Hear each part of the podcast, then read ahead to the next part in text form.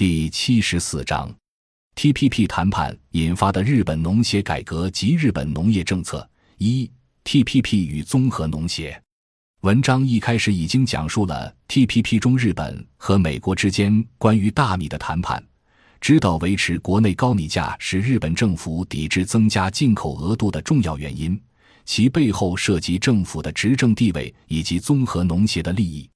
据日本朝日新闻二零一五年四月十七日的报道，在二零零九至二零一三年的五年间，政府的储备米每向市场销售一万吨的大米就会损失接近二十五亿日元。假设日本同意接受增加十万吨的进口大米，也就意味着日本将损失二百五十亿日元的财政支出。参见表十九杠四。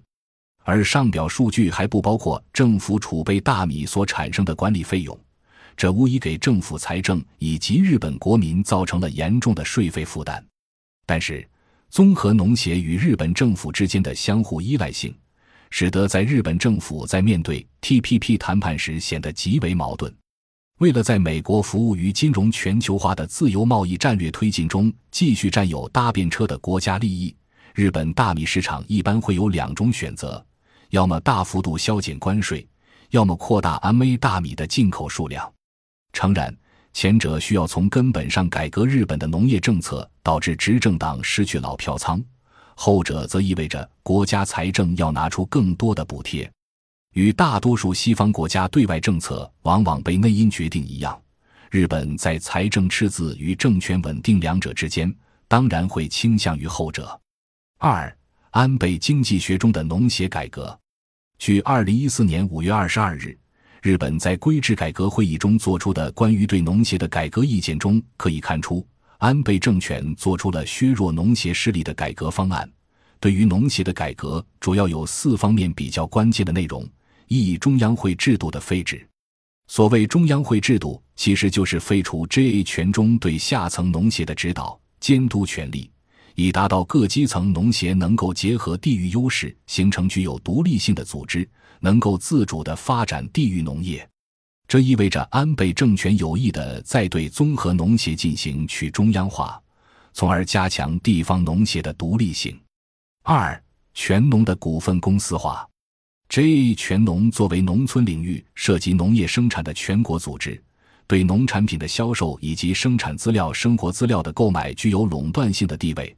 在面对今后更加开放的国际市场。试图通过对 JA 全农的股份公司化改革，以加大其在国际市场中的竞争力。三、基层农协的专门化。当提及日本农协时，更多的是说综合农协，而日本综合农协与专业农协最直接的区别就在于，综合农协可以经营信用事业，专业农协禁止经营信用事业。而这次的改革意见中，建议将基层农协的信用事业全部移交到农林中金，基层农协只作为农林中金的代理窗口存在。同样，保险事业也提出了和信用事业一样的改革意见。四准组合园业务，如果从日本综合农协作为农业合作组织的角度出发，组合园当中非农住民的准组合员数量远超于农民的组合员数量现象显得很异常。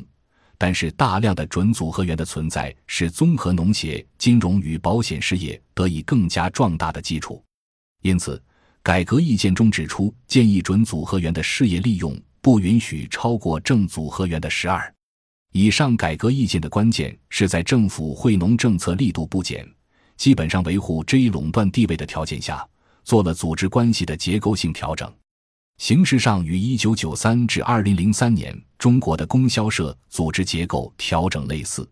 从中还可以看出，日本政府其实无法摆脱东方原住民农业的约束条件而进退维谷。一方面，在面对美国规模化的殖民地农业配合其全球战略的压力下，必须做出让步；另一方面，亚洲原住民被资源约束而长期形成的兼业化小农经济，无论怎样调整。也不可能全面纳入美国实际掌控的国际农产品贸易市场。总之，日本如果不对农协的垄断控制进行改革，会影响整个国家搭上 TPP 便车的好处；但如果真要放弃农协对农村经济的垄断控制，则会威胁自民党的执政地位。本文认为，